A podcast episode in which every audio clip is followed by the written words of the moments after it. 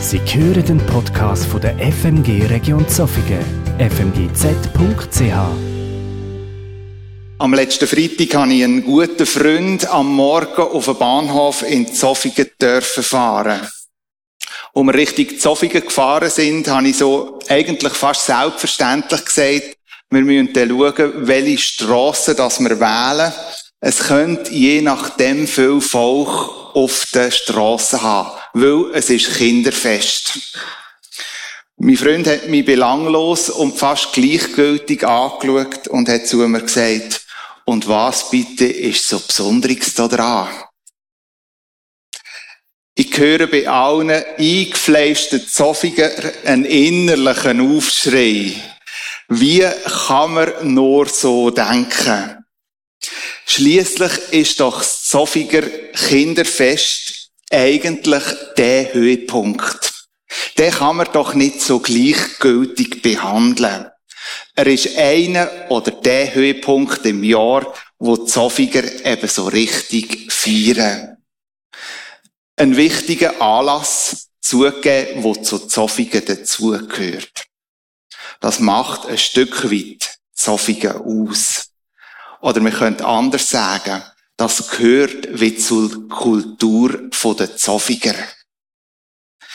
In der letzten Zeit habe ich mir öppen so Gedanken darüber gemacht, was denn eigentlich die Kultur der Menschen hier in der Region ausmacht. Was macht die Menschen in der Region Zofingen aus? Und zwar nicht aufs Kinderfest spezifisch bezogen, sondern sonst. Die Gedanken habe ich mir gemacht, weil wir an zwei, drei Orten schon mal über die Kultur der Zofiger oder von der Region Zofiger diskutiert haben. Mir gehört ja etwa so der Ausspruch, das ist typisch Roman.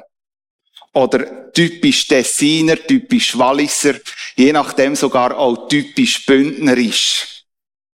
Und ich glaube, wenn man ein bisschen die Menschen in der Region Zofingen anschaut, dann kann man auch den Spruch bei uns bringen. Das ist so typisch Zofiger. Es gibt Sachen, wenn man ein bisschen sich Gedanken darüber macht, wo man schmunzeln kann, was so typisch Zofiger ist. Und es gibt sehr wahrscheinlich auch Sachen, wo gerade wenn neue Leute zuziehen und Zofiger oder die Leute der Region kennenlernen, vielleicht eher nerven. Das sind Zofiger ich habe ein bisschen Beobachtung gemacht und ich wage einmal zu sagen, dass ein typisches Merkmal von der Zofiger ist, und ich zähle nicht alles auf, sondern erwähne nur etwas. Region Zofiger, die Leute, die hier wohnen, ich behaupte mal, die sind eher sparsam mit Loben.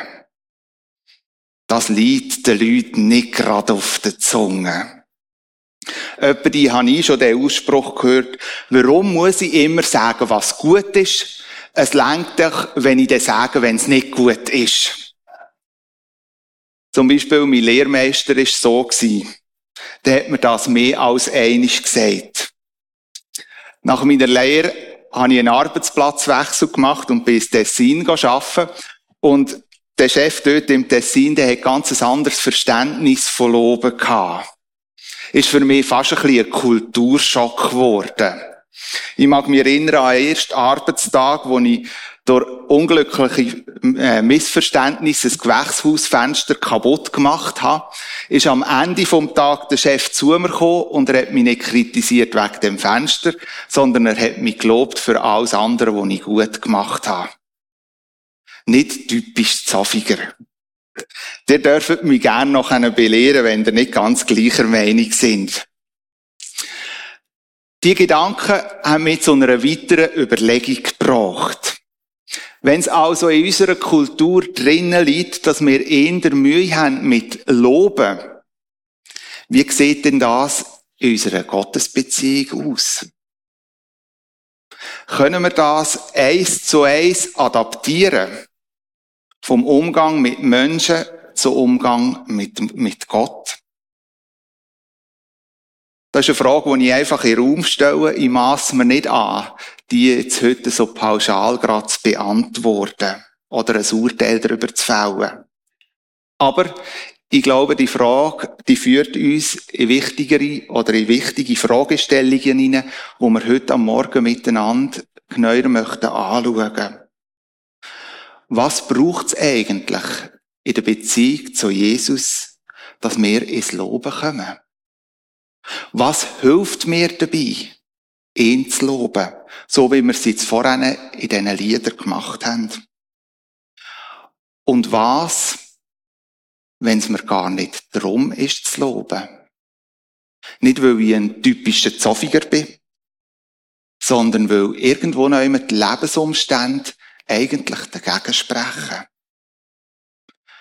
Bevor ich weiter die Gedanken möchte ausspannen, möchte ich mit euch den Bibeltext anschauen. Der Bruno hat schon angetönt, wir finden ihn im Psalm 84. Ich lese aus der neuen Genfer Übersetzung. von den Korachiten. Wie schön sind doch deine Wohnungen, allmächtiger Herr. Ich sehne mich von ganzem Herzen, ja, ich verzehre mich vor Verlangen nach den Vorhöfen am Heiligtum des Herrn. Mit Leib und Seele juble ich dem lebendigen Gott zu. Selbst der Spatz hat ein Zuhause gefunden, die Schwalbe ein Nest für sich wo sie ihre Jungen versteckt hat, nämlich bei den Altären, du allmächtiger Herr. Mein König und mein Gott. Glücklich zu nennen sind alle, die in deinem Hause wohnen dürfen. Sie werden dich für immer preisen. Glücklich zu nennen ist, wer seine Stärke in dir gefunden hat. Alle die, deren Herz erfüllt ist von dem Wunsch, zu dem Heil, deinem Heiligtum zu pilgern. Durchqueren sie das Tal der Dürre, so wird es durch sie zu einem Ort mit Quellen und auch der Herbstregen schenkt dem Tal wieder Fruchtbarkeit. Sie empfangen auf Schritt und Tritt neue Kraft, bis sie dann vor Gott auf dem Berg Zion stehen. Herr, du allmächtiger Gott, höre mein Gebet, schenk mir ein offenes Ohr, du Gott der Nachkommen Jakobs. Achte doch auf unseren König, der uns Schutz bietet. O Gott, ja blicke wohlwollend auf den, der von dir gesalbt wurde. Ein Tag in deinen Vorhöfen ist besser als tausend andere sonst. Ich will lieber an der Schwelle stehen im Haus meines Gottes, als dort zu wohnen, wo die Gottlosigkeit herrscht. Denn Gott, der Herr, ist unsere Sonne. Er beschützt uns wie ein Schild. Gnade schenkt der Herr und er lässt uns zu Ehre kommen. Denen, die aufrichtig, ihren Weg gehen, enthält er nichts Gutes vor. Allmächtiger Herr, glücklich zu nennen ist der Mensch, der auf dich vertraut. Soweit einmal der Psalm 84. Psalmen, so sagt man ja, sind ja eigentlich wie Lieder. Wir können sie also auch singen. Wenn du jetzt den Psalm gehört hast, was für eine Melodie würdest du dem Psalm geben? Wie wird die Melodie klingen? bin überzeugt, beim Messen fährt jetzt gerade an vor rattern. Vielleicht hat er schon eine Melodie. Andere müssten vielleicht ein bisschen länger drüber nachdenken. Am Anfang von dem Psalm haben wir gelesen, dass der Psalm von den Korachiter kommt. Das ist zu der Zeit, wo der Psalm geschrieben worden ist, sind das Menschen gewesen, eine Gruppe von Menschen, die im Tempel geschafft haben. Einige von ihnen sind sogenannte Türwächter gewesen. Das lesen wir in der ersten Chronik 9, 19. Und andere sind eben Sänger gewesen. Das finden wir in der zweiten Chronik 2019. In gewissen Übersetzungen heisst es am Anfang von dem Psalm, vorzusingen auf der Gittit. Einige fragen sich jetzt vielleicht, was ist mit der Gittit gemeint? Gewisse gehen davon aus, dass die Gittite ein Musikinstrument war, wo irgendwo sich zwischen Harfe und Zittern anzusiedeln ist. Aber jetzt wird spannend. In anderen Übersetzungen heißt es nicht vorzusingen auf der Gittit, sondern nach der Weise von Gittit. Und wenn man die Übersetzung anschaut, dann geht man davon aus, dass Gittit wie eigentlich eine Melodieangabe war. Also was für eine Melodie würdest du dem Psalm geben? Ich glaube, zum das entscheiden muss man wieder ganz Psalm ein bisschen vom Ganzen anschauen oder den Psalm vergegenwärtigen. Was für eine Überschrift würde passen? Der Bruno hat am Anfang die ein oder anderen Überschriften von unterschiedlichen Übersetzungen erwähnt. Wie würde die Überschrift bei dir lauten? Lob am Haus Gottes. Wenn die Überschrift würdest wählen, dann wäre es wahrscheinlich eher eine fröhliche, beschwingte Melodie. Wenn du den Titel wählst, Sehnsucht nach dem Tempel Gottes, dann kann ich mir sehr gut vorstellen, dass die Melodie eher melancholischer wird werden.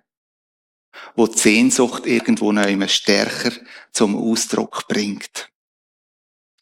Wenn man die Übersetzung von NGÜ anschaut, dann finde ich es spannend und da habe ich extra am Anfang ausblendet. Dort heisst es am Anfang beschwingt zu spielen. Und mit dem beschwingt kommt eigentlich etwas klar zum Ausdruck. Der Psalm, der soll sein, für Gott zu loben.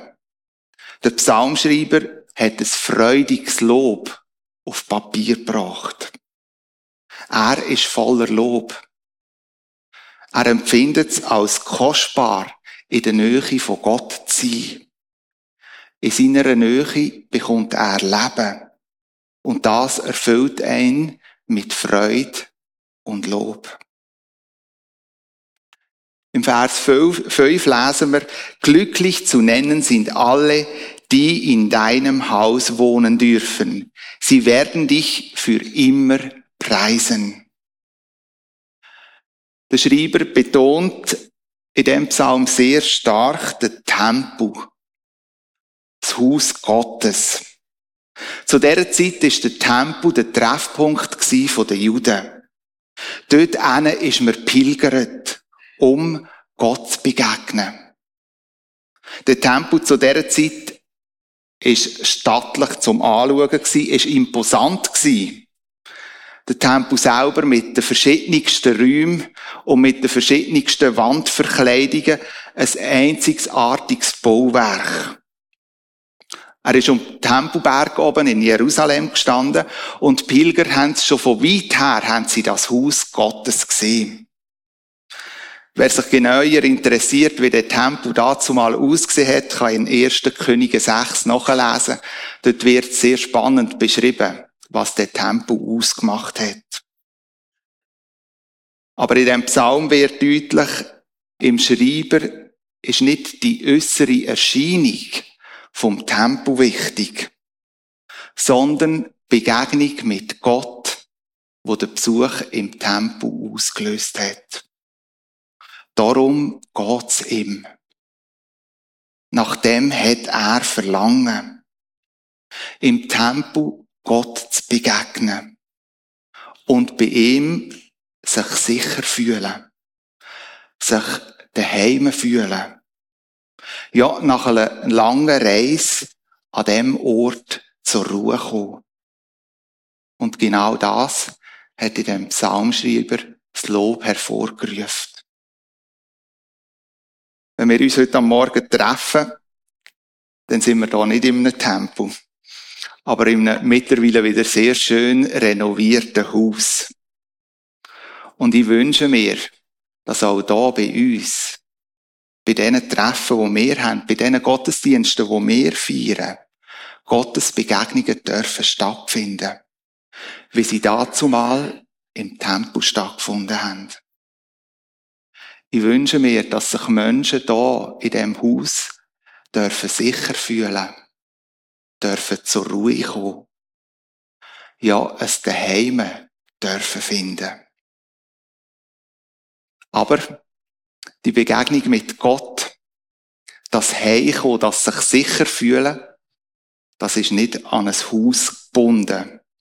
Gott sei Dank. Sondern es kann überall stattfinden. Und genau das wünsche ich mir im Blick auf die kommende Zeit, auf die Sommerzeit, wo wir eigentlich mit dem Sonntag anfangen. Viele von uns haben es ein bisschen ruhiger. Viele von uns können je nachdem auch in die Ferien gehen. Und ich wünsche uns allen, dass wir aus dem Trubel vom Alltag raus Moment dürfen erleben, wo wir Gott ganz persönlich dürfen begegnen. Und in dieser Begegnung dürfen spüren, wie wir sicher sind und wie wir zur Ruhe dürfen kommen. Und aus dem raus darf ein Lob erwachsen. So, wie es der Psalmschreiber in Wort gefasst hat. Der Psalm oder der Tempo ist in dem Psalm ein wichtiger Bestandteil für einen Schreiber. Er nimmt eine wichtige Rolle ein. Wie erwähnt, es ist der Treffpunkt der Juden. Die Juden sind dazu mal zu dem Tempo pilgert. Und das Pilgern, da haben sie häufig nicht allein gemacht. Oder sie sind häufig gar nicht allein gewesen. Geschweige denn im Tempo. Immer wieder sind Leute um gewesen, um sie gewesen. Ich persönlich, wo ich den Psalm gelesen habe, denkt, ich wette auch gerne mal so ein Pilgerer sein. Zu dieser Zeit erleben, wie man mit Strömen von Leuten zu dem Tempo gelaufen ist. Erleben, wie man in einer Menge von Leuten in dem Tempo angebetet hat. Ich glaube, das muss eine ehrsinnige Begegnung sein, etwas Ehrsinniges, Bewegendes. Und ich freue mich das, wenn wir dann mal im Himmel zu dem Tempel dürfen gemeinsam laufen. Die Pilgerer sind nicht alleine gewesen, sondern sie sind unterwegs gewesen, gemeinsam. Sie sind gemeinsam zum Tempel gereist. Sie haben gemeinsam Nähe von Gott gesucht. Und sie haben auch gemeinsam Gott gelobt. Im Vers 12 heißt es, denn Gott, der Herr, ist unsere Sonne. Er beschützt uns wie ein Schild. Gnade schenkt der Herr und er lässt uns zu Ehren kommen. Etwas wird in dem Vers deutlich. In der Gemeinschaft liegt Kraft. Und das gilt auch im Blick aufs Lob Gottes. Rückblickend muss ich sagen, hat es einige Sonntage gegeben, wo ich schon in die Gemeinde reingekommen bin, einen Gottesdienst besucht habe und mir am Anfang von dem Gottesdienst überhaupt nicht darum war, zu loben. So Lieder, wo wir vorher gesungen haben, mich nicht gross bewegt haben. Aber auch in diesen Gottesdiensten, oder gerade besonders in diesen Gottesdiensten, habe ich immer wieder erlebt, wie das gemeinschaftliche Lob auch in mir ein Lob hat erwachsen Nicht, weil man das halt als Christ so macht, sondern weil mir Gemeinschaft geholfen hat, Begegnung mit Gott zu suchen. Und gerade darum erachte ich Gemeinschaft als so relevant. Gemeinschaft kann uns helfen, in verschiedenen Lebenssituationen Begegnung mit Gott zu suchen. Und in dieser Begegnung zum Lob zu finden. Ich bin davon überzeugt, dass in der Gemeinschaft nicht darum geht, einander zu sagen, wie wir es machen oder was zwingend dafür ist, um eine Begegnung mit Gott zu haben, ihn zu loben, sondern dass man es miteinander lebt. Und dann kommt ein Vers, wo zum einen eine Verheißung ist zum anderen für gewisse aber auch wie erdrückend kann sein. Denn wir lesen in dem Psalm, denen, die aufrichtig ihren Weg gehen, enthält er nichts Gutes vor. Eigentlich eine grosse, eine schöne Verheißung, die wir da in dem Psalm lesen. Aber er hat auch irgendwo etwas Schweres drin. Oder kann etwas Schweres drin haben.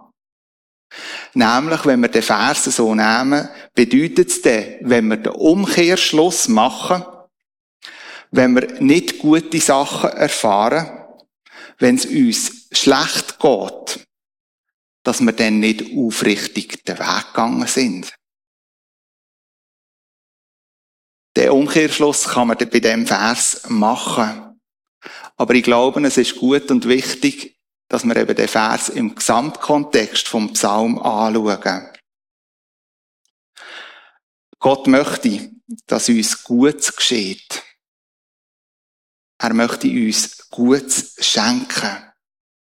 Und das Beste ist, seine Nähe zu erfahren. Aber, und das wird deutlich in dem Psalm, und ich glaube in unserem Leben auch von jedem Einzelnen, die Nähe von Gott, das Gute, das er uns schenkt, bewahrt uns nicht davor, dass wir auch manchmal Schweres erleben. Und durch dunkle Lebensmomente durch müssen. In der Auberfelder Übersetzung heißt es im Vers 7, Sie gehen durch das Tränental und machen es zu einem Quellort. Auch der Psalm tut Tränentäler nicht verschwiegen. Aber er macht deutlich, dass genau der Ort auch ein Ort von der Quelle kann. Ein Ort, wo Gott Leben schafft. Wo Gott gnädig drin wirkt. Wo er neuen Mut schenkt, neue Perspektiven. Ja, Kraft schenkt zum Aushalten. Und genau über eine so eine Lebenssituation, wo so wie ein Tränental kann aussehen, möchten wir heute Morgen noch ein bisschen neuer nachdenken. Und ich habe Margrit Haufstein gefragt, ob sie parat wäre, ein Interview mit mir zu haben, genau über diese Thematik. Ich bin sehr dankbar, dass du zugesagt hast. Danke vielmals.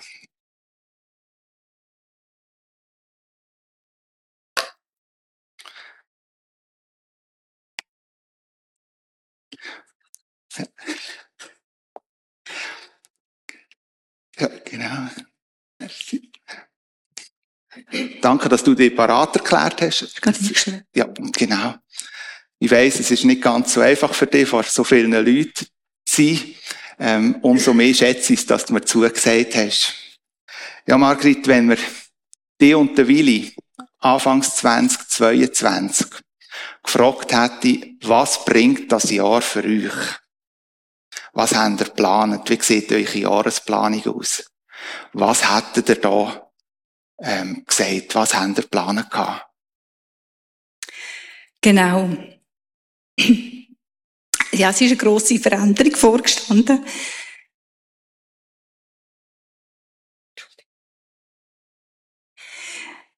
Der Willi ist pensioniert worden Ende März. Und es ist klar sichtbar worden, dass wir mehr Zeit haben etwas zu unternehmen. Und wir haben die Berge gern. Wir sind, haben einige Bergtouren und Fahrradtouren geplant in dieser Zeit. Mhm.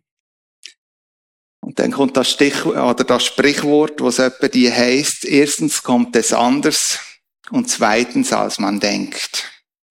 Und das kommt manchmal so salopp über unsere Lippen. Aber manchmal hat eben das Sprichwort größere Konsequenzen. Und die Konsequenzen hast du im Februar erlebt. Kannst du ein bisschen erzählen, was ist dort passiert? Am 23. Februar.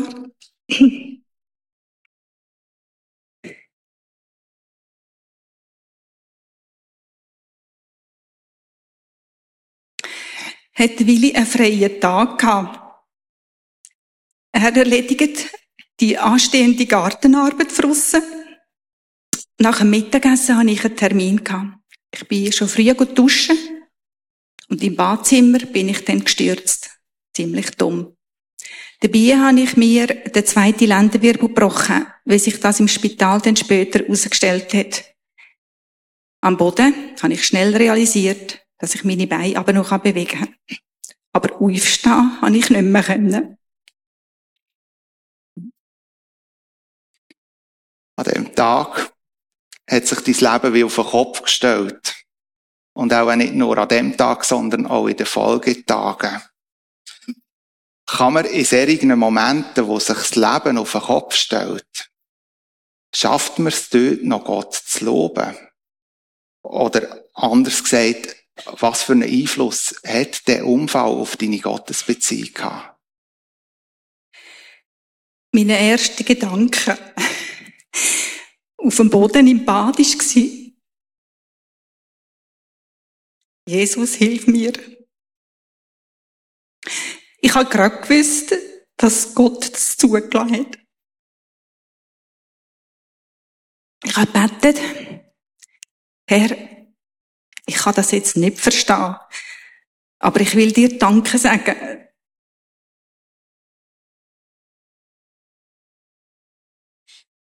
Dass du gerade jetzt bei mir bist und mir hilfst. Gibt es rückblickend Sachen, wenn du auf den Tag zurückschaust, auf den Unfall oder auf den Tag danach, wo die heute noch ins Staunen bringt oder vielleicht sogar trotz allem ermutigt? Ja, das gibt wirklich Sachen. Vor dem Duschen habe ich mein Nattel im Bad auf den Westtisch gelegt. Das mache ich sonst eigentlich nie. Der Willi hat mich lauter rufen. Ich habe eine, ich habe eine gute Stimme. hat er nicht gehört. Aber, weil ich das Nattel dabei hatte, auf dem Westtisch, konnte ich unseren Sohn erreichen. Er hat mir gesagt, er sei in 20 Minuten da und hat nachher das Telefon wieder aufgelegt. Klar habe ich ihm natürlich schnell erzählt, was ich, was gerade passiert ist.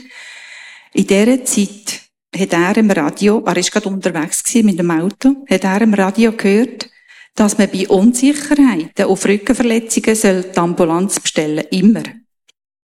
Er hat mir wieder angerufen und hat gesagt, was ist genau passiert? Warum liegst du auf dem Boden? Und, und was ist genau? Und dann hat er gesagt, er rufe gerade die Ambulanz. Und er hat darauf bestanden.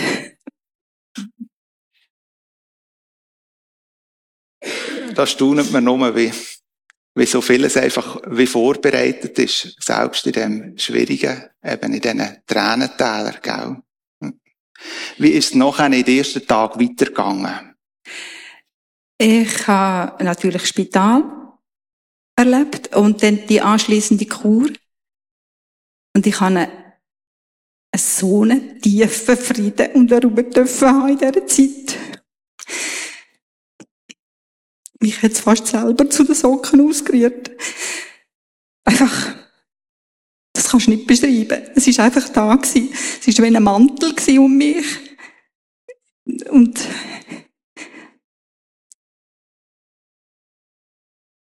Da tust nur Gott loben.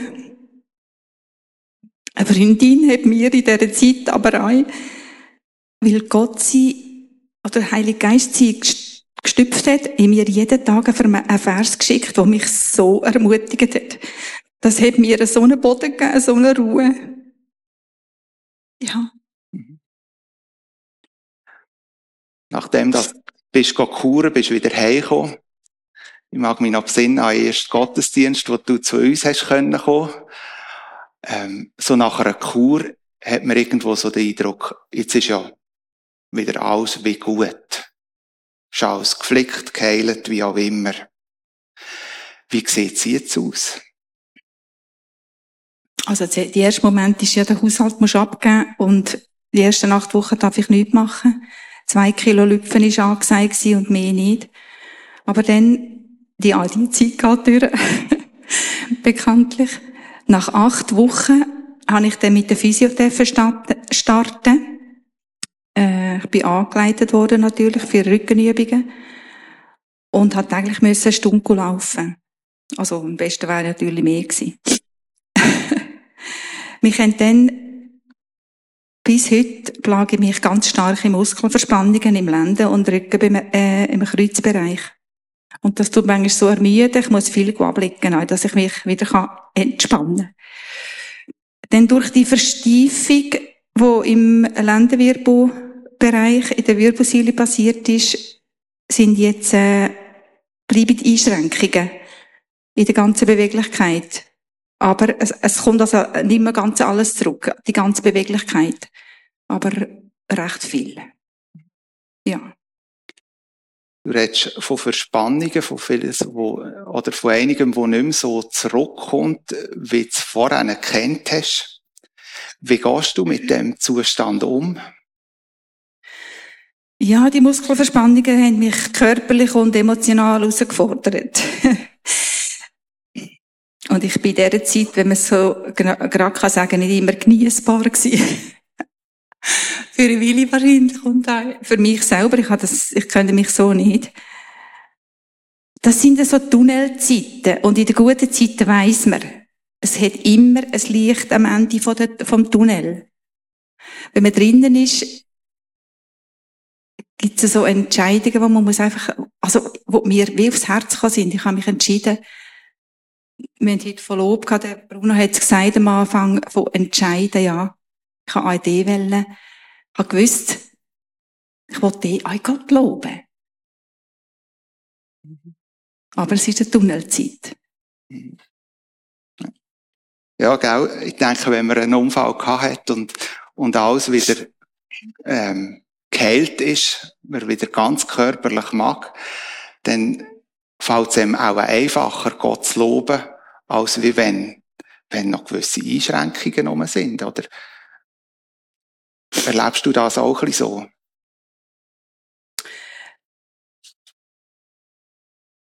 Es gelingt mir nur, wenn ich bewusst wegschaue von meinen Unmöglichkeiten, sag ich mal, auf Jesus Möglichkeiten.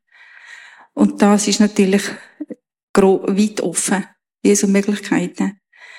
Und ich glaube es, und ich darf es auch erleben, dass ich, wenn ich es zulasse, Eben, mit, des, mit der Entscheidung, doch, ich will dass der Heilige Geist mir Lob und Anbetung auch jetzt aufs Herz legt. Schön. Und das freut mich selber, ja. Mhm. ja. Wir haben jetzt ja, wirklich auch einen ehrlichen Blick in die, dein Tränental bekommen. Du hast uns da wie das Fenster geöffnet. Ich kann mir gut vorstellen, dass auch heute Morgen einige Leute da haben, die irgendwo noch immer so in einem Tränental innen stehen. Und wo vielleicht spüren, dass wie ihr Lob verstummt ist. Was möchtest du ihnen weitergeben als Ermutigung? Also zum Schluss. Wir sind inzwischen wieder mehr Gedanken gekommen, aber ich tue jetzt einfach das, was mir ganz am Anfang gekommen ist. In Jesus Christus dürfen wir alle ganz klare Gewissheit haben, dass wir nie, gar nie allein sind. Und da wenn dieses Lob verstimmt, verstummt, das kann wirklich halt passieren, damit wir kein schlechtes Gewissen haben. Denn Gott hält sein Versprechen, dass er bei uns ist, bestimmt. Merci vielmals. Ja, ich wünsche uns allen im Blick auf die kommende Zeit, dass ihr Momente dürfen erleben, wo ihr euch in der Begegnung mit Jesus dürft daheim fühlen, dürft zur Ruhe kommen.